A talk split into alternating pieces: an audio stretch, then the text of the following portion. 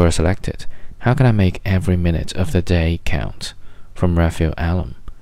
Spend a day doing nothing, just nothing, sit idle, lay down, sleep, repeat. You will start feeling bored of boredom.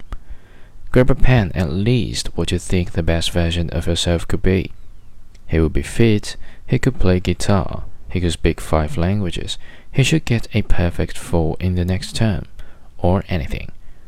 Mark which one among those you can start doing now or is more urgent. Being fit is the most necessary. Learning newer things enhances personal growth, and so on.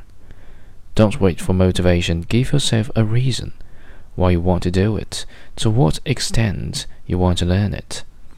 Never share your goal with anyone before achieving it. Let your success make the noise.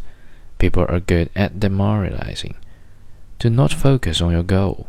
Focus on the moment. Be proud of your journey. Pay it forward if you are contented with what you achieved. Write about it, like I did. Be grateful to the authors or writers or vloggers who helped you reaching your goal.